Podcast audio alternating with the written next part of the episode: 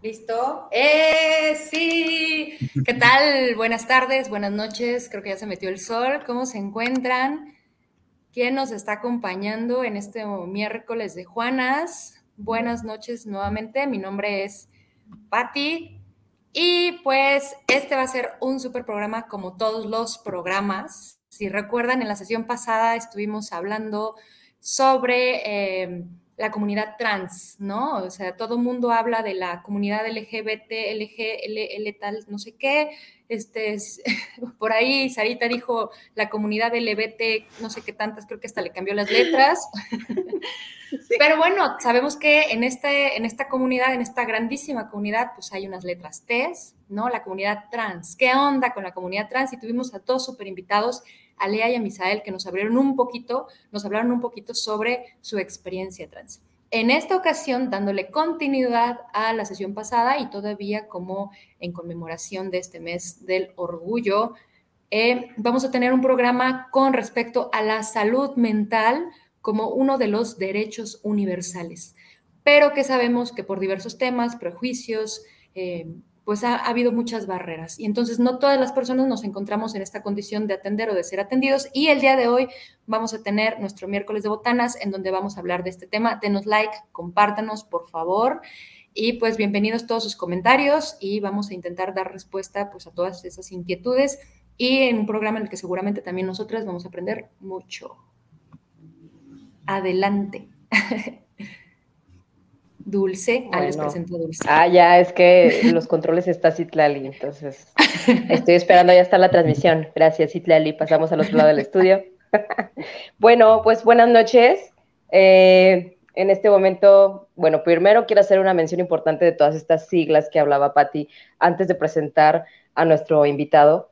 Eh, porque digo, creo que ya es cultura general saber de qué estamos hablando cuando hablan de LTBTT más, no sé qué entonces, para aquellos que todavía no les quede muy claro, porque incluso a mí también de repente se me barre cuál es cuál, voy a hacer una pequeña este, eh, mención de lo que significan las letras, ¿no? Entonces, la primera es L, que es lesbiana, que es una mujer que se siente atraída erótica y efectivamente por mujeres.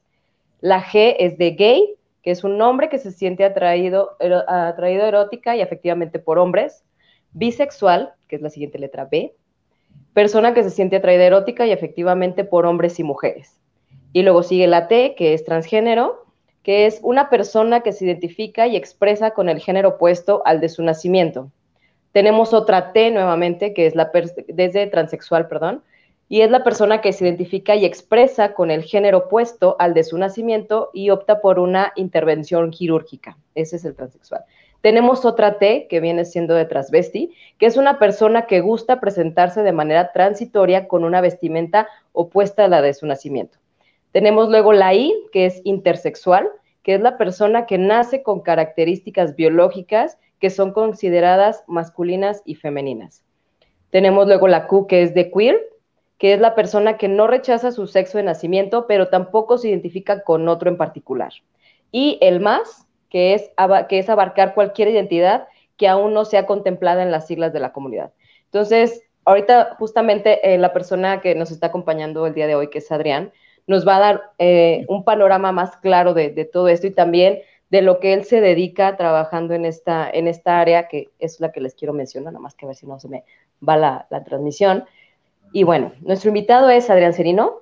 Él tiene una formación en psicología, tiene una maestría en salud pública, ha trabajado principalmente psicoterapia en el Centro Potosino de Psicoterapia y Psicotraumatología y asimismo es tallerista, conferencista y trabaja sobre temas sobre salud mental, equidad de género y, y diversidad sexual. Entonces, todas las dudas que pudieran surgir en este diálogo que tendremos este, el día de hoy, este, los invitamos a que lo pongan en el chat. Eh, creo que es un tema que es importante justamente para, para favorecer la inclusión y no solamente de estas identidades o de estos roles, sino en general, o sea, porque hay veces también que hay en otros aspectos de, de, la comunidad que también se requiere incluir, ¿no? Entonces se requiere empatizar y para poder empatizar también se requiere que nos informemos y que conozcamos más sobre los temas. Entonces, ahorita paso los micrófonos con Adrián, que nos acompaña hoy. Y ahora sí, Citlali, ahora mándanos al otro lado del estudio, por favor. Listo, Adrián, todo tuyo. Gracias, gracias, muchas gracias por haberme invitado. ¿no? a este espacio de las Juanas para poder hablar acerca de este tema que pues al final es un tema que ahorita está muy presente, pero que nos acompaña los 365 días del año, ¿no? O sea, no es que solo este, durante este mes, eh, ¿cómo se llama? Pues tengamos estos reflectores acerca de lo que es la diversidad sexual, pero sí que pues es un buen momento para poder empezar, eh, para algunos poder empezar a entender acerca de estos temas que nos eh, explote la tacha, por así decirlo, porque hay al final un montón de cosas que, que son parte de esta diversidad y que eh, pues es importante pues primero que nada conocerlas, ¿no? Y ya al conocerlas vamos a entender porque a la hora que no las conocemos, pues nuestros marcos de referencia son muy limitados, ¿no? Y entonces también es algo, algo que me gustaría enfatizar como este inicio, es que hablar de, diversidad sexual no únicamente es hablar acerca de, pues, el colectivo LGBTTIQ más, ¿no? Sino también es hablar acerca de toda esta gama de posibilidades y esta libertad que nos puede eh, traer incluso a las personas heterosexuales o a las personas eh, que han vivido durante gran parte de lo que se llama la heteronorma, ¿no? Que es esta manera de ver el mundo de acuerdo a la heterosexualidad, ¿no? Y lo que nos han dicho que es esto. Entonces, también creo que eso es algo muy importante a poder eh, mencionar, ¿no? Eh, que no solo es una lucha de un grupo que se considera minoría, por así decirlo, sino realmente es una visión acerca de la libertad que existe sobre eh, la posibilidad de ejercer una sexualidad sana y consensuada, ¿no? Eso sí. Eh, y bueno, igual, hace un momento les estaba platicando a las Juanas, para llamarles así, eh, sobre esta, unas estadísticas que, que, surgieron hace, pues de hecho, ayer las publicó el INEGI, se me hizo muy interesante este ejercicio, ¿no? Son estadísticas, la primera vez que eh, un organismo público en México se dedica a recabar información sobre el colectivo LGBTI, LGBTIQ+, ¿no? Eh, y entonces, este ejercicio creo que nos dio, o que da información muy importante, ¿no? muchas veces pensamos sobre cuál será, realmente hablamos que la comunidad es una minoría, pero ¿cuánto representa esta comunidad, ¿no? Y ahí podemos eh, ya al menos tenemos una cifra, sigue siendo tentativa y conservadora, a mi parecer, ¿no? Son 5 millones de personas que pues por ahí podríamos decir que se asumen como parte de esta comunidad LGBTI, ¿no?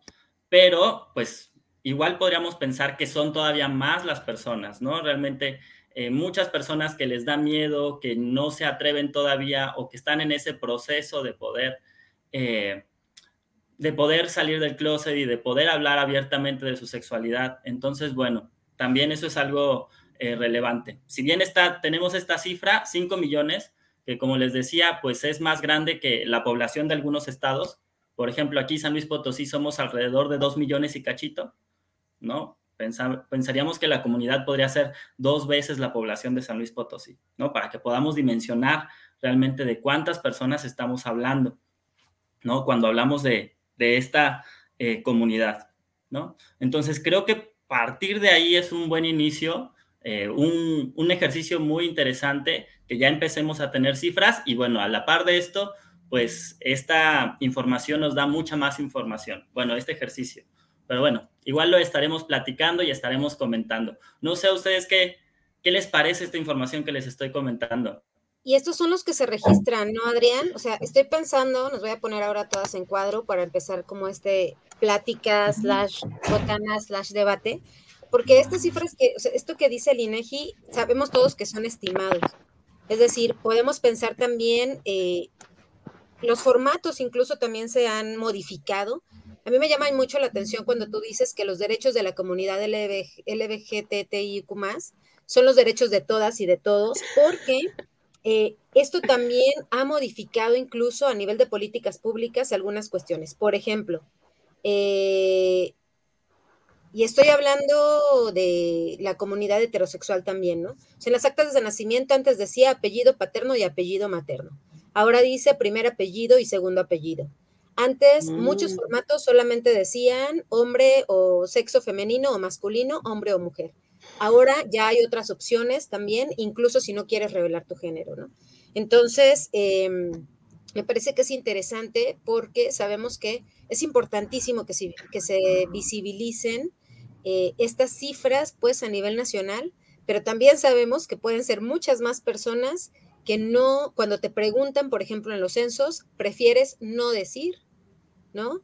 Entonces, estamos hablando aquí, Juanes, Juanas, que nos ven del otro lado de las redes, pues que estas son las cifras que nos dice Adrián, pero que podrían ser incluso mucho, mucho más personas que se identifican como eh, no solamente con, como hombre o como mujer, ¿no? Entonces, bien interesante esta visibilización por parte de los organismos nacionales, Adrián. Oye, yo quiero hacer una pregunta. Eh, es, información No, es que iba a decir que, eh, bueno, ayer estaba escuchando este dato, no sé qué tan cierto sea, ¿no? Eh, de 56 identidades reconocidas por la OMS, porque aquí están hablando de identidades y de orientaciones. Y bueno, o sea, aquí en, en, este, en esta LGBT y más, hay, creo que son 8, 9, 10, si acaso, ¿no? Pero imagino, o sea, muchísimas más identidades. Entonces, en ese, en ese censo que tú dices, a mí nadie me ha venido a preguntar, o sea, yo no estoy ahí. ¿no? Eso es lo que iba a preguntar yo.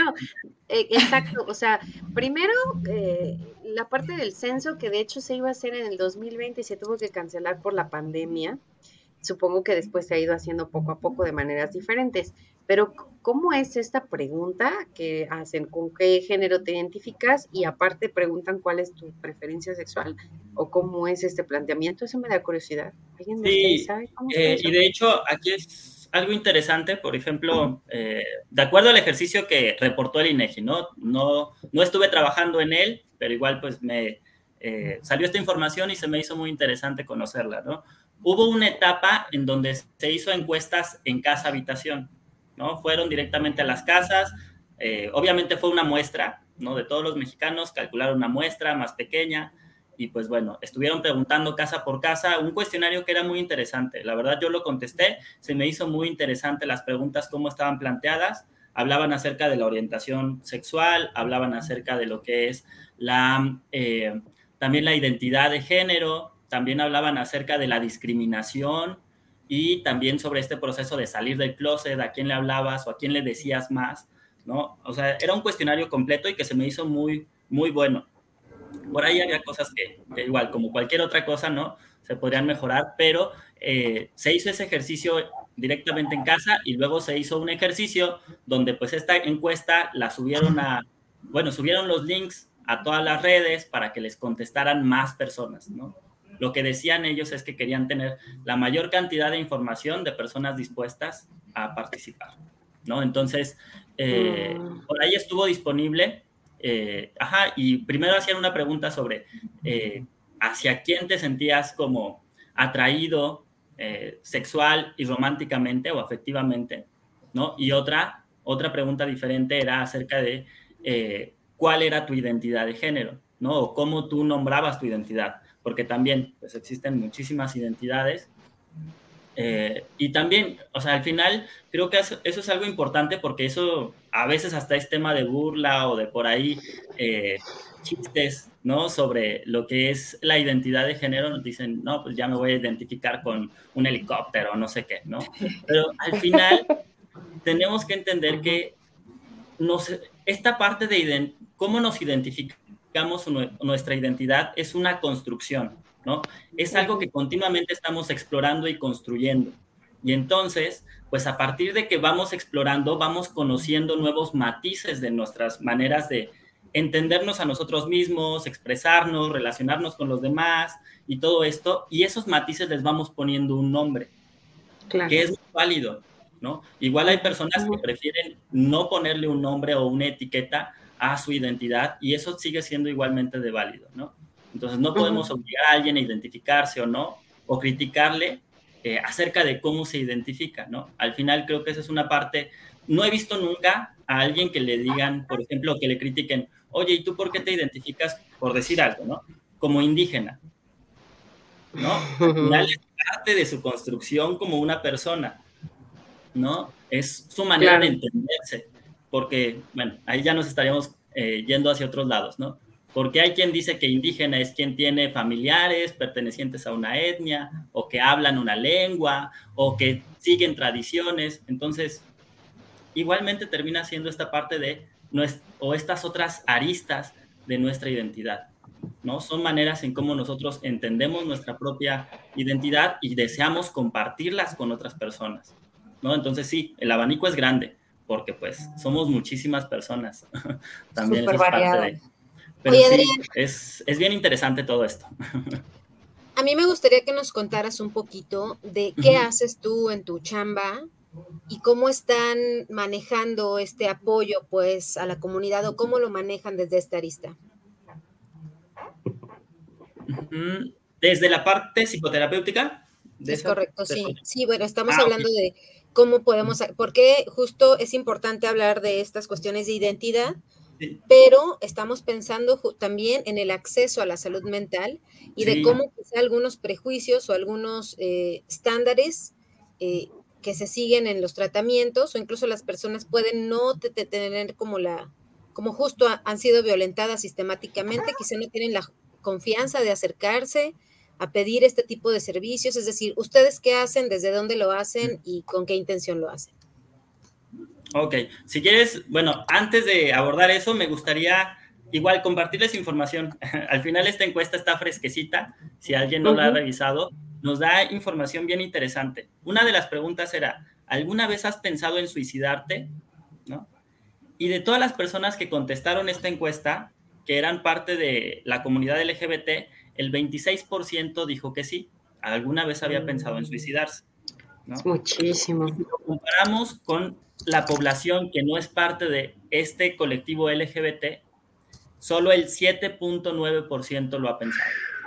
Prácticamente el doble de personas de la comunidad ha llegado a plantear el suicidio. Triple. Y cuando, ajá, y cuando hablamos acerca de el intento de suicidio, las personas de la comunidad LGBT tienen casi hasta tres veces más el riesgo de intentar el suicidio.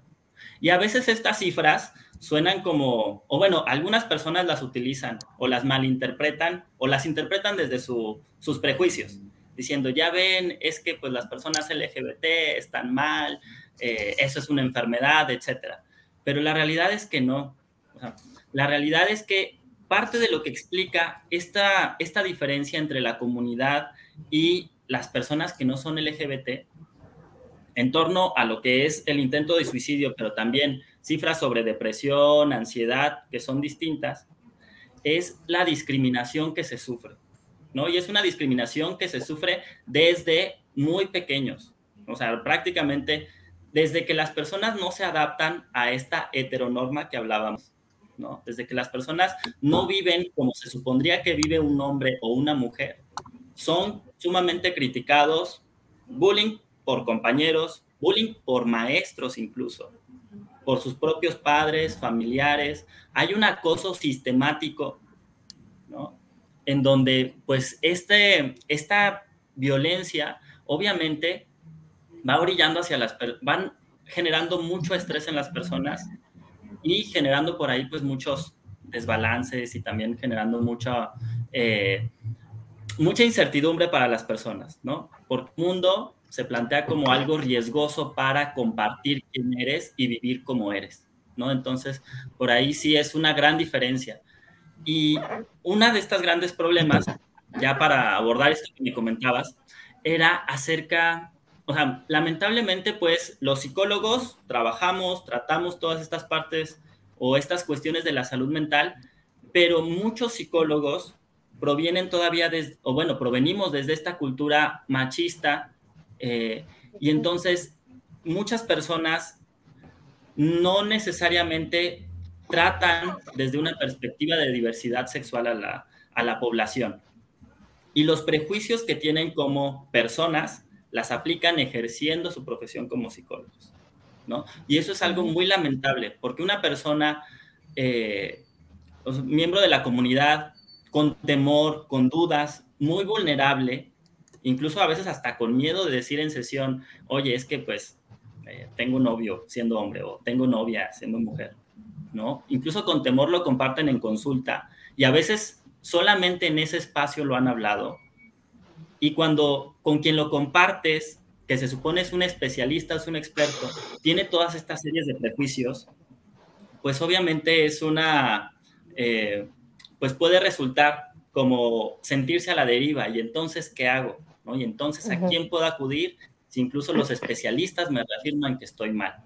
¿no? Y eso es algo muy lamentable y por eso es muy importante que también, o sea, reconozcamos que hay una parte de misoginia dentro de los campos profesionales, pero también hay una parte muy importante de machismo y de una perspectiva muy cerrada a la diversidad sexual. Y tenemos que luchar contra eso, ¿no? Y sí, pues al final, pues es muy importante, eh, por ahí, por ejemplo, ahí pues en estas eh, ondas de la psicología, pues hay varios, como varias instituciones que nos dan como líneas de qué es lo que tenemos que ver, qué es lo que tenemos que visualizar, ¿no?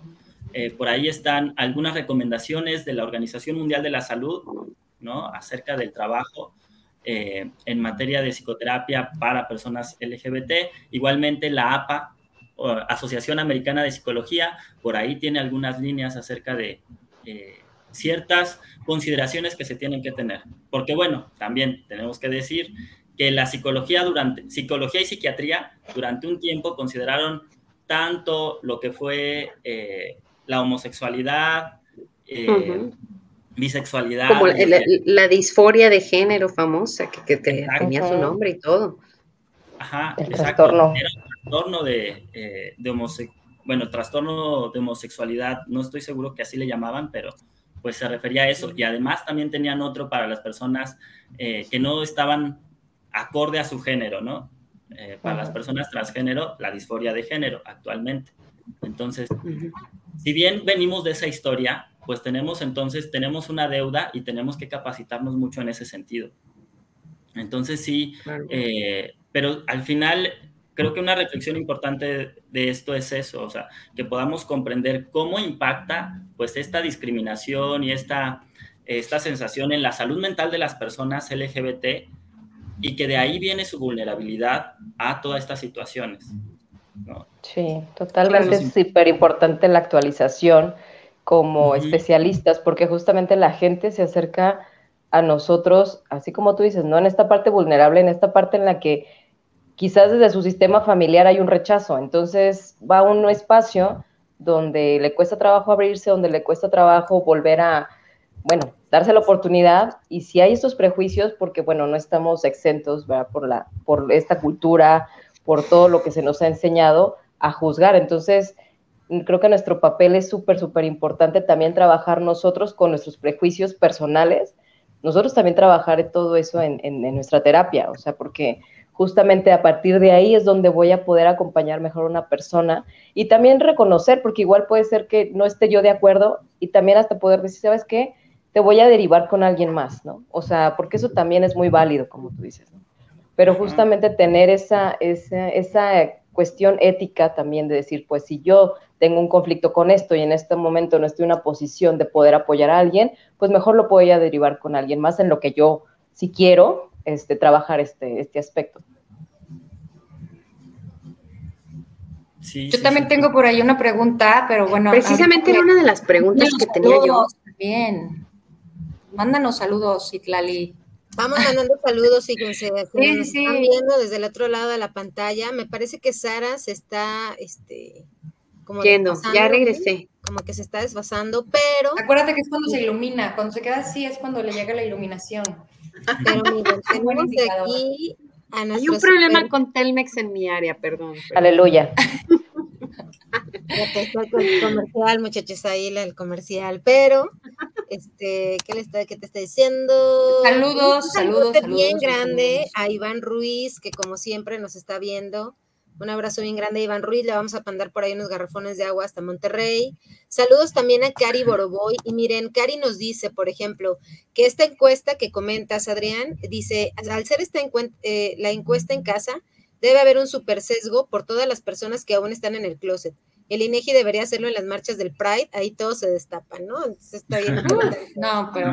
Y también, fíjate, ahorita que vamos a saltar al tema de la, de la salud mental, a mí me gustaría también mandarle un súper, súper abrazo, buenas noches. Y no sé si me ayuden, porfa, con este comentario, porque se liga justo con la diferencia, no solamente las personas que se identifican con un género diferente este, o con cualquier tipo de género, ¿no? Sino también, eh, por ejemplo, el otro día platicaba yo con mi pareja y decíamos, es que el mundo fue hecho para los blancos, los flacos, los bonitos, los ricos, ¿no? Entonces, de repente, si eres diferente, como a todo este estatus o toda esta construcción, como tú dices, de lo que, de lo correcto o de lo exitoso o de lo bueno o de lo bello, pues te sales, ¿no? Entonces, todas las personas que seamos diferente a eso, ¿no? Indígena, negro, este, con granitos, o muy flaco, o muy gordo, o muy pobre, o muy, no sé, ¿no? Todo lo que se salga, este, tiene que ver con esto. Yo, yo la leo, yo la leo. Que habla sobre el acoso externo y esto también tiene, creo que tiene relación con la pregunta que, que quiero hacer. Dice, creo que la autoaceptación es uno de los principales focos de la desvalorización de sí mismos eh, la culpa, el temor y la vergüenza me llevaron a sentir que yo estaba mal por desear otras cosas, fuera de lo normal, y esos sentimientos me llevaron a vivir con depresión por muchísimos años.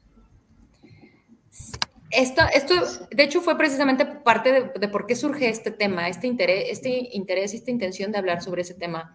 Porque hace tiempo también compartía con otro grupo y decíamos, es que una cosa es la identidad y la orientación y otra cosa es la salud mental.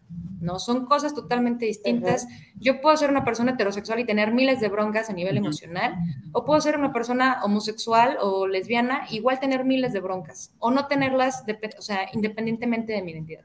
Entonces yo creo que, o sea, son como dos, ya son como dos momentos, ¿no? Uno, tengo que aceptarme y ver si soy o no soy, si soy una persona trans, cómo me siento, si me gustan las mujeres, si soy homosexual, etcétera y como que de repente dejamos de lado este, este importantísimo tema de la salud mental, ¿no? Y entonces, eh, o sea, lo dejamos de lado tanto de manera personal como la gente también a nuestro alrededor. Entonces, por eso es como lo, lo súper importante y súper bueno, es lo que estamos haciendo en este momento, ¿no? O sea, recomendarle, y lo hemos hecho en todas las sesiones, ¿no? Siempre recomendar a las personas como parte de la canasta básica el acudir a terapia, que no estoy haciendo yo, ¿verdad? Pero... Quiero, quiero mencionar algo rapidísimo. tal vez, ¿no? Que de la autoaceptación, de la autoaceptación, que sí es una cuestión, o sea, muy importante, pero al final estamos en un medio donde convivimos con otros. Entonces, si yo me desarrollo en un medio donde hay rechazo constantemente, pues por más que me acepte, o sea, soy una persona que está en un medio, pues, ¿no? O sea, sí, hay, sí, sí es un trabajo importante lo, lo personal, pero al final por eso es, creo que estamos abordando esta parte, porque tenemos, o sea, estamos en una cuestión relacional todo el tiempo.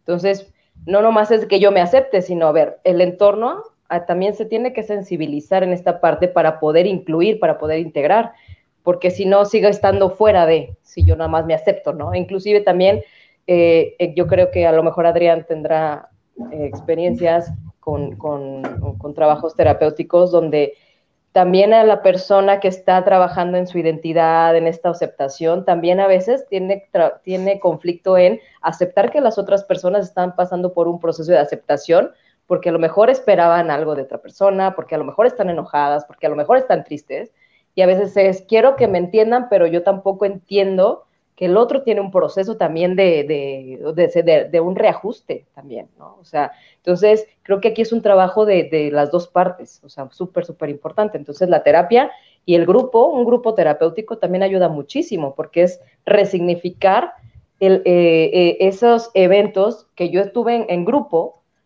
para poder este, abordar o rescatar la parte donde, donde yo tuve un rechazo, donde yo tuve una injusticia, donde por eso es importantísimo trabajar en grupos, me parece.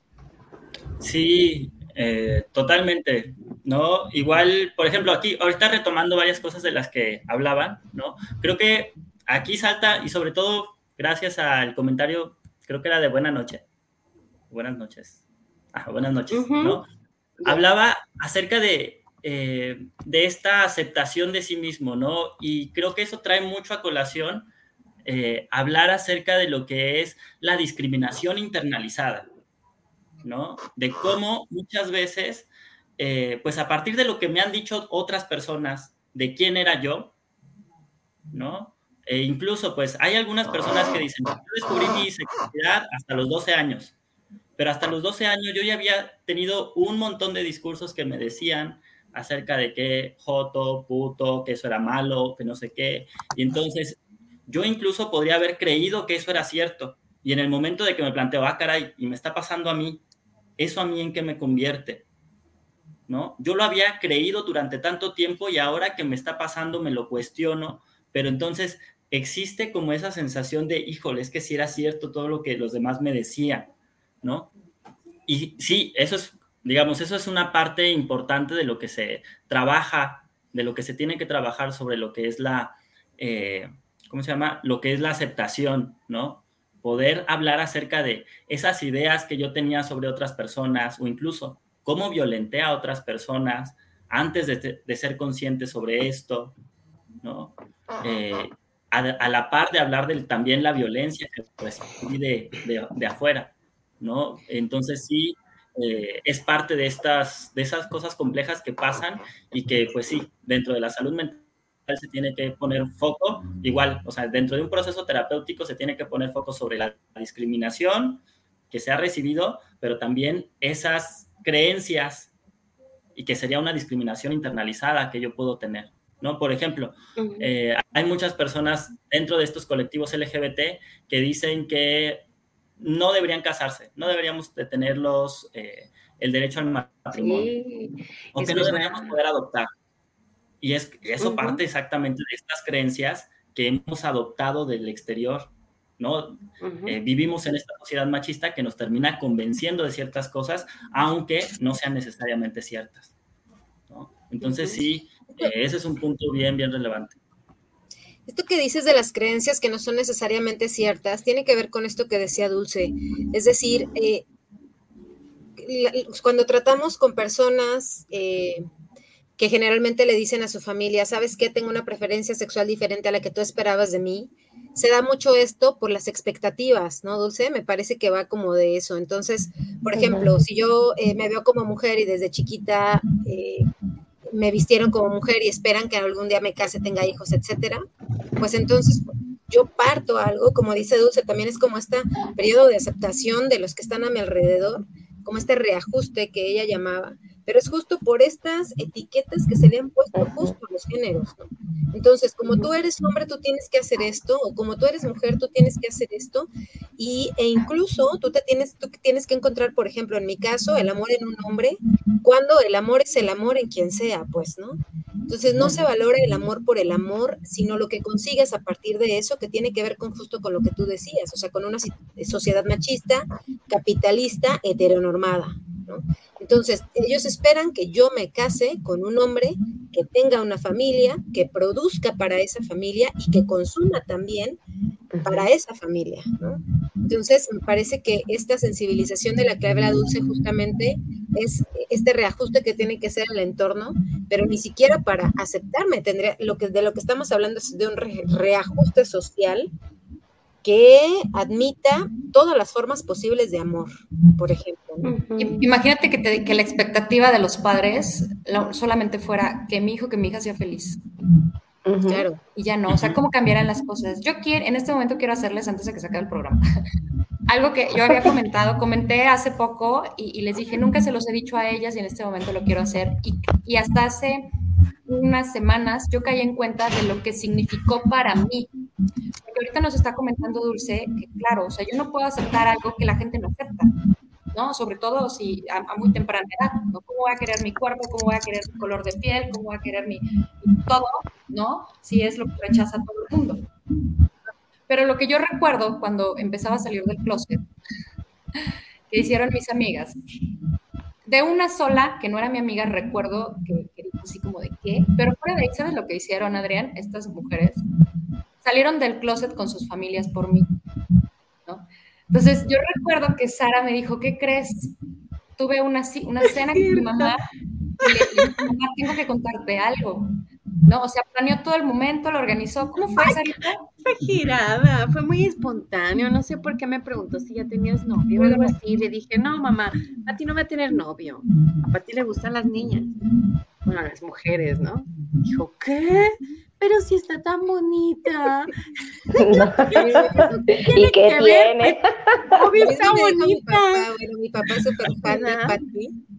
Como pero, que era esa expectativa de que si, le, si es lesbiana es que no va a ser como tan delicada o lo que sea, ¿no? Yo, no, mamá, ¿eso qué tiene que ver? Ajá, como con lo este femenino, ¿no? O sea, como que no va a ser eso. Sí, pero fíjate. Ya ahora ya no importa, pero ese fue su tema. Pero, pero yo recuerdo que creo que Gladys también y Citlali también. o sea, yo recuerdo, y yo, ese fue lo que yo tengo ahorita presente, ¿no? Que mis amigas salieron del closet de que tenían una amiga lesbiana.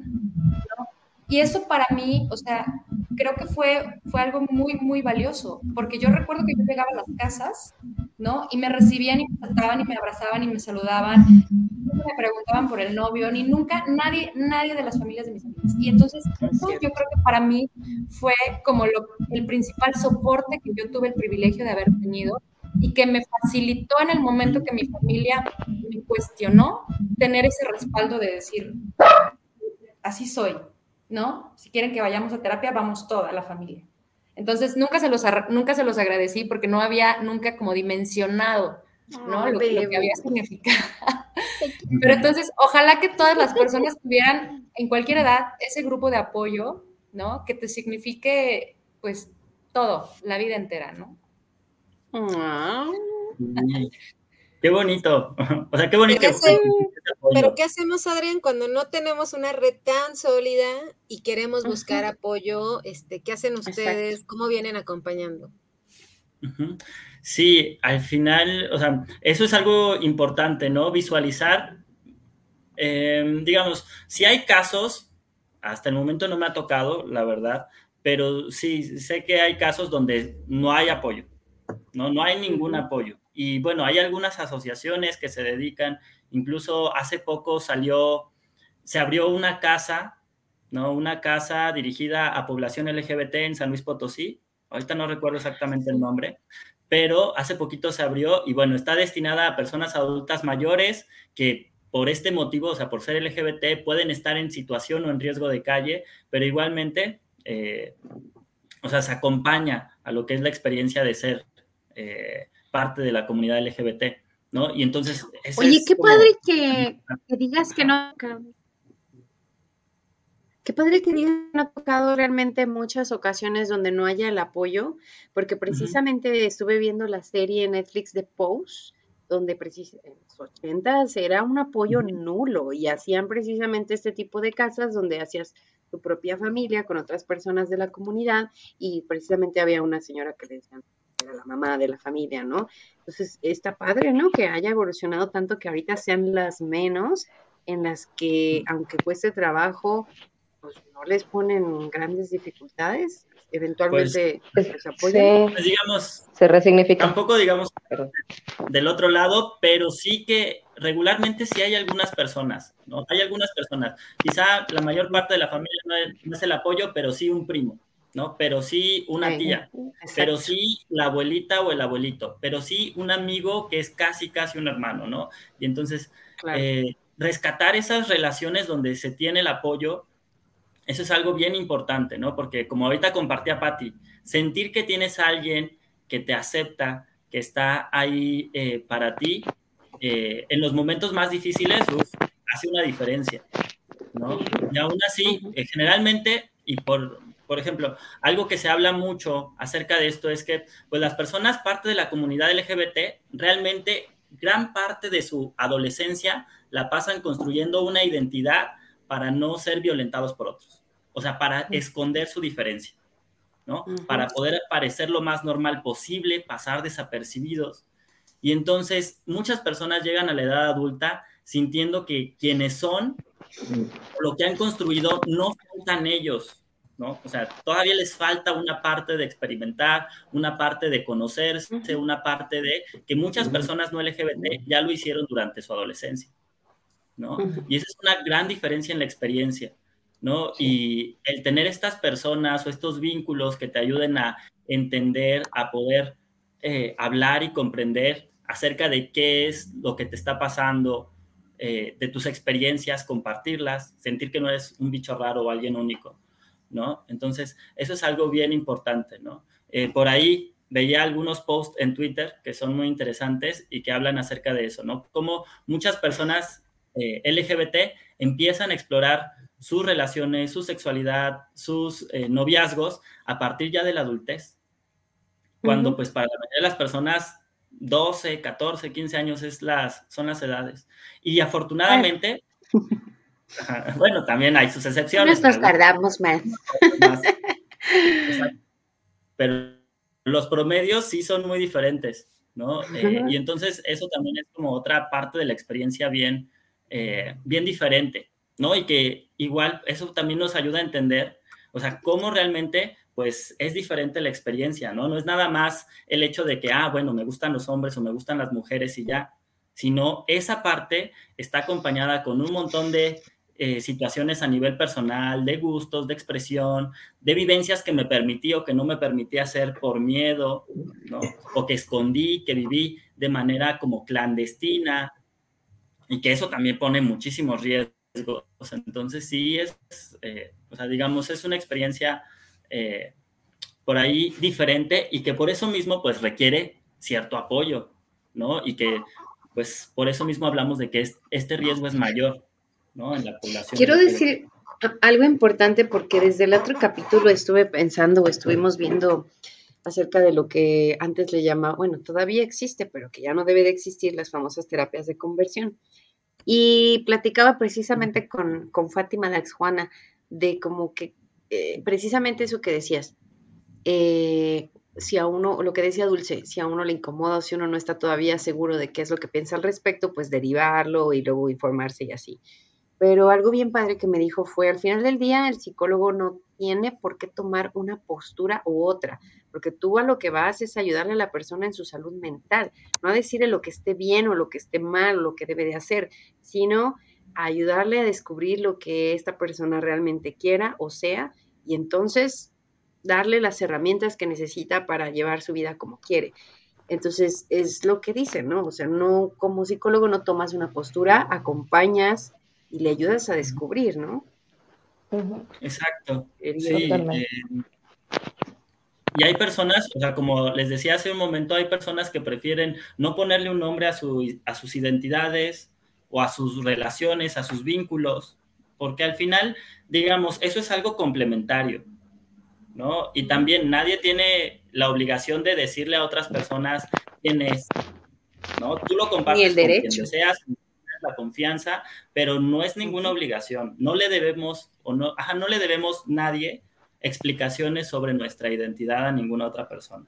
¿no? Las podemos compartir en libertad, pero no se las debemos. ¿no? Igual, pues en este mismo sentido, pues eh, el acompañamiento es a partir de eso, ¿no? De las experiencias que quiere hablar, que quiere compartir, que quiere, o sea, que quiere darse el, eh, el permiso de vivir y a partir de eso, pues las personas en general vamos seleccionando. Ok, me doy permiso de vivir esto, esto sí me gusta, lo sigo haciendo. No, la verdad es que no, me regreso, intento otras cosas. Y así es eh, en general. Oye, pero esto que dice Sara es bien interesante porque es muy vigente. Las terapias de conversión están siendo comercializadas en diferentes partes de la República. Se los digo ah, porque tengo testimonio muy directo de algunos colegas en otras partes, por ejemplo, en Monterrey. Este, no tienen agua, pero ¿qué tal las terapias de conversión, muchachos? Entonces, y ha habido comentarios incluso, este, hay programas y documentales en Netflix donde los testimonios son de personas que sufrieron una violencia muy fuerte, generalmente son las familias quienes someten a este tipo de terapias a las personas, porque son terapias que aparte son pagadas, ¿verdad? Y que no son económicas y ellos también son violentados o violentadas cuando se les, porque incluso a veces se les retira de su casa y se les lleva a otro espacio, dice incluso en condiciones así como de un exorcismo, una cosa de estas, ¿no? Estas terapias ya las usaban antes, este, incluso de en psiquiátricos y fueron muy criticadas en su momento. Y les estoy hablando de terapias de conversión que incluían pues electrochoques, este, baños de agua fría, etcétera, etcétera, etcétera, ¿no? Entonces, Mauricio Clark se recuperó. No sé esa historia, fíjate, no la sé, pero platican, platican la del muro de las Juanas. ¿No lo conocen? ¿No lo conocen? sí, sí lo conocemos, salía en ah, Televisa, era un, reportero. es un reportero. Peguen esa historia, mañana la vamos a tener amigas y amigos en el Mauricio Clark. Sí, sí, sí, que, luego recayó porque también decía que perdió el camino porque le había, le había fallado a Dios y etcétera, ¿no? Ahorita no sé cuál sea su situación, pero voy a estudiar. Mañana. Miren, a mí, a mí, me gustaría que igual Adrián nos comentara sobre esto que nos, que nos pregunta. Buenas noches. Dice, ¿alguna vez han sentido que la comunidad sigue siendo segregada, pero las empresas nos han convertido en un asunto comercial? Creo que aún no, ha, no hay apoyo genuino y más bien somos una marca comercial que, que monetizar, bueno, una marca que hay que monetizar, que se puede monetizar enormemente, sobre todo en junio, eso me pone triste. Sí, Sí, tiene razón también. Como Valentín, la Navidad y todo, güey. Hay casas, este, sí, como todo, ¿no? O sea, como todo. Claro. Como todo lo de la sexualidad vende, pues, ya sabes, ahí está el business. Oigan, es un tema de justo de sexualidad, Adrián, vamos hablando también de eso porque este, como dice Patti, pues es que ahí pasó algo y me fui por el mal camino, pues no, más bien tienes un placer sexual, ¿no? Y entonces también eso, eso viene de la mano justo con la libertad también de nuestros cuerpos. ¿no? Sí, el disfrute. Sobre esto. Este, esperen próximamente un programa porque la, temporada pasada tuvimos uno sobre el orgasmo femenino y pero hay buenísimo lo vamos a repetir, pero hay que tener juguetitos y esto hay que aquí oh taller, taller. el tema de la sexualidad luego es luego la gente piensa que solamente es la genitalidad, los cuerpos, y tiene que ver más con el disfrute en la vida, o sea, esta energía, pues, que, es tan fuerte en los seres humanos, pero que todo, bueno, que mucha gente, hay muchos bloqueos, entonces yo creo que desarrollando esta energía, no manches, tendríamos un poder personal muy cañón. Entonces, digo. Igual, por ejemplo, muchas veces esta parte de la sexualidad, como también algunas personas, o sea, que pueden ser como muy cuadradas, les confunde y lo confunden con lo que es la diversidad sexual, ¿no? por ejemplo, yo he escuchado de personas que dicen, es que, pues, eh, no sé, el hecho de que una mujer tenga un novio que es bisexual, ¿no? Y entonces eso que les da mucha inseguridad o es menos hombre o no sé qué, pero al final, pues lo que importa es el vínculo y la relación que se está generando, ¿no? O que a un hombre le guste eh, recibir sexo anal, ¿no? Al final también es una posibilidad de disfrute de los cuerpos y que muchas personas solo por ese tabú eh, se detienen, ¿no? O que eh, también, eh, digamos, empiezan a pensar, no, ay, es que entonces mi novio es gay porque le gusta el sexo anal, recibir sexo anal, no sé qué, cuando no tiene nada que ver. Una parte es cómo estimulas tu cuerpo para recibir placer y otra parte muy distinta es con quién quieres desarrollar una relación afectiva. ¿no? Y son cosas separadas. Pero Totalmente diferentes. Que eso es la educación sexual que necesitamos en México, porque rompe muchos tabús, rompería un montón de cosas, o sea, no, o sea, eso es lo que necesitamos, pero exacto, exacto. Oye, Adrián, pero ¿qué piensas sobre esto de la comercialización justo y la monetización a partir de la comunidad? No, creo que tienen, o sea, tiene mucha razón, buenas noches, acerca de, eh, de cómo, eh, pues, quizá, o sea, la parte que se ha comercializado es esto que ya hablábamos hace al inicio del programa, ¿no? Acerca de cómo si eres, pues, sobre todo un hombre blanco, rico, privilegiado, con un cuerpo, eh, un cuerpo joven. exacto, joven, atlético, pues bueno, es lo que vas a ver como publicidad y es la representación que vas a ver en la mayoría de los medios, porque es esa parte aceptable de lo que es la diversidad sexual. Pero no pongamos a un eh, chaparrito, moreno, que aparte es pobre, eh, como, una, como un modelo de diversidad sexual, porque pues entonces ya no, ¿no? Y entonces realmente estamos siendo eh, muy limitados también a la hora, o sea, a la hora de cómo se nos presenta la representación en medios y pues en general las marcas y los productos, es muy limitada sobre la diversidad sexual, ¿no? También se habla mucho, por ejemplo, eh, comentaban que el capítulo pasado fue sobre lo trans, ¿no? Cómo la representación trans son de personas que ya tuvieron acceso a cirugías, personas que ya eh, se, o sea, incluso mujeres trans que parecen mujeres cis, ¿no? O hombres trans que parecen hombres cis, pero si no lo pareces, pues pareciera que entonces ya no entras dentro de esa cajita de lo que debería ser lo trans, ¿no? O de lo que debería ser eh, lo LGBT, está como eh, bien visto, por así decirlo. Que todavía, o sea, de todos modos, hay mucho por delante, pero sí hay esa parte que es muy criticable y que también, o sea, para mí también esto es parte de, ser autocríticos, de decir, ok, bueno, yo como persona que me estoy dando cuenta de eso, ¿qué tanto les estoy siguiendo el juego? ¿Qué tanto consumo esto que me, estos estereotipos que me venden de lo que es la diversidad? ¿Y qué tan abierto o dispuesto estoy para ver más allá de eso? ¿no? Porque bueno, una parte... Recordemos la interseccionalidad. pero pues puedo buscar eh, representaciones diferentes. ¿no? Claro. Para hacerlas. Sí. Interseccionalidad. Chéquense, el programazo de la semana pasada también, porque justo las personas que invitamos, nuestros invitados comentaban eso. Yo no soy nada más esto. O sea, cuando tú me mm. dices, o sea, cuando yo me digo trans, yo no soy eso nada más, o sea, no soy esta mujer, o sea, no soy una definición, pues, no son, soy muchas cosas más y me estoy construyendo en el camino. Eso nos comentaban las personas la semana pasada. Entonces, este, pues vamos cerrando, ¿no, chicas? Y, más bien la apuesta es a que la... ¿Tú qué le dirías, por ejemplo, Adrián, o cuál sería el consejo para una persona de la comunidad que quiere acercarse o que nunca ha tenido terapia antes y que quiere acercarse a este tipo de servicios? Pues mi recomendación es que, eh, en primer lugar, eh, busquemos profesionales sensibilizados con lo que es eh, eh, pues la diversidad sexual, temas de diversidad sexual y de género.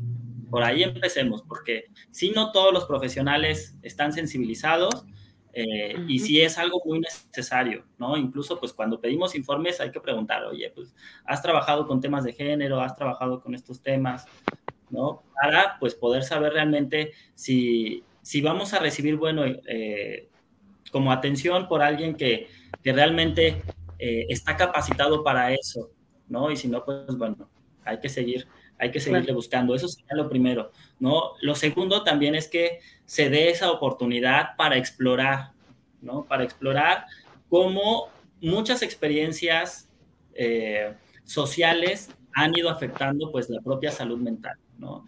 Eh, yo sé que, o sea, somos personas muy resilientes en general, y entonces hemos logrado salir adelante, hemos logrado sacar muchas cosas adelante, pues bien o mal, pues ahí vamos, pero hay muchas cosas que tenemos normalizadas, que son parte de esta experiencia que necesitamos reaprender o ser críticos, ¿no? Por ejemplo, ¿no? Hay muchas personas que me dicen, pues, eh, o bueno, no muchas, pero sí hay algunas personas que me dicen eh, que esta parte de mostrar afecto o sobre todo mostrar afecto en público cuando son una pareja LGBT, pues les resulta incómodo, no se sienten bien, etcétera, ¿no? Eh, y que pues esto viene más allá, o sea, más que nada, pues de esta presión o esta inseguridad que se puede sentir dentro de estos contextos, ¿no? Eh, y, bueno, como esa sensación de tener que ocultarlo, tener que eh, vivirlo en secreto, etcétera, pues sí, o sea, al final son, son experiencias que no tenemos por qué normalizar o tolerar, que podemos pensar más allá, ¿no? También, no es, eh, por ejemplo, no todas las terapias van dirigidas a que una persona salga del closet, hay personas que deciden vivir y que incluso es, es algo más seguro, ¿no? Y si es algo más seguro y pertinente dentro de sus espacios, pues no hay, eh, no tendría por qué darle explicaciones a nadie por qué sí o por qué no. Es como cuando la gente comparte a sus parejas, ¿no? Las publicaciones o quien se lo quiere guardar, lo privado. Ah, exacto. Fíjate, bueno, aquí de acuerdo. de acuerdo. Yo sí quiero, este, y luego uno no lo entiende, ¿no? Dices, pero ¿por qué quieres compartir todo? Pero tú, ¿por qué no compartes nada? Bueno, pues ya son decisiones de cada quien. Ándale, y, y, en esto de, la salud es como hacer énfasis en eso, ¿no? La salud mental es totalmente parte de la identidad de la orientación, el tema de la autoestima, el tema del auto, de, pues sí, del, del, del autorrespeto y todo eso son totalmente aparte.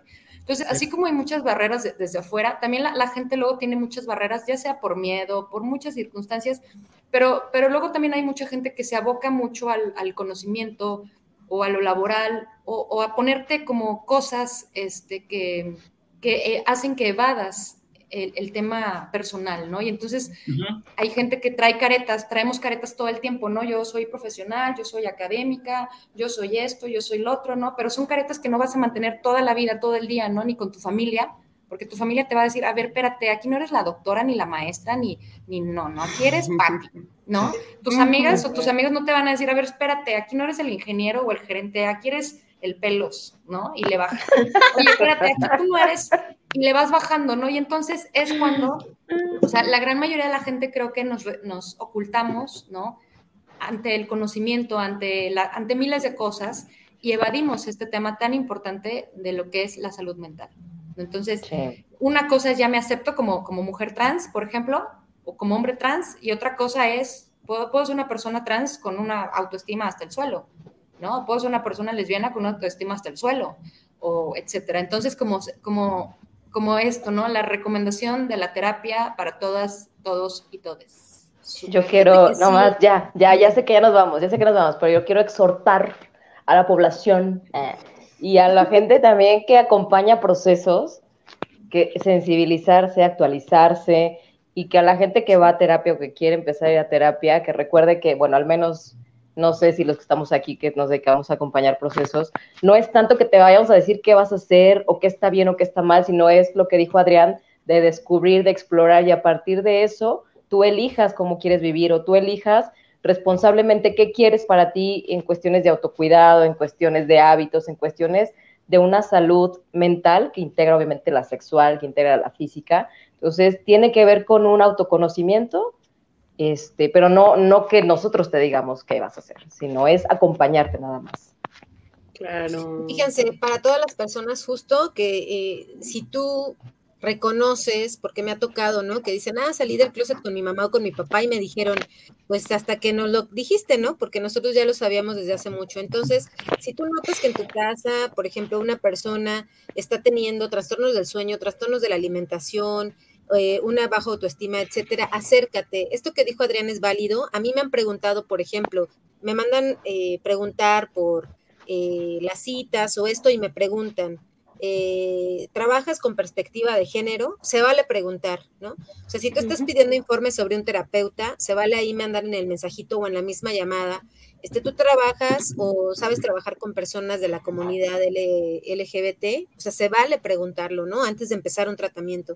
Entonces, ah, pues sí, justo como dicen, la apuesta es que se acerquen a espacios. Acá en Las Juanas, si nos dejan un inbox, podemos contactarlos con Adrián o también nosotras trabajamos en la parte clínica eh, y podemos también por ahí canalizarles o atenderlos, ¿no?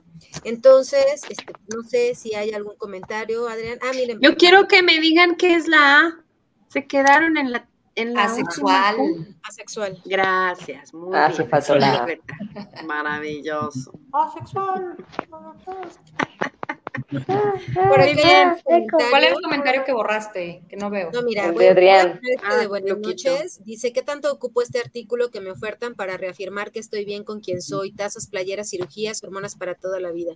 Justo, ¿no? Y esto aplica tanto para la comunidad como para todas las personas del globo, ¿no? O sea, es como nos construyen a partir de lo que nos dan para consumir. Es correcto. Qué triste, mano, qué triste, pues. Sí. Adrián, ¿algún comentario final?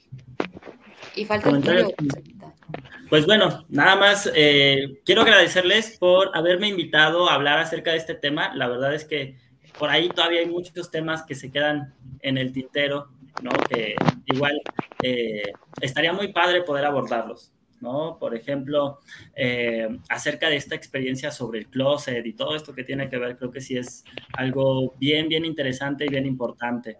¿No? Eh, pero al final, pues, creo que este, estos espacios son muy, muy importantes, o sea, para pues, poder hacer esto, ¿no? Generar el diálogo, generar el conocimiento, ¿no? Entender y sensibilizarnos sobre estos temas que son bien relevantes y eh, poder entender. A mí me gustaría, si quisiera cerrar así ya, eh, con una frase, es que la diversidad sexual no solo es para la comunidad LGBT, la diversidad sexual es libertad para todas las personas incluidas pues, las personas LGBT.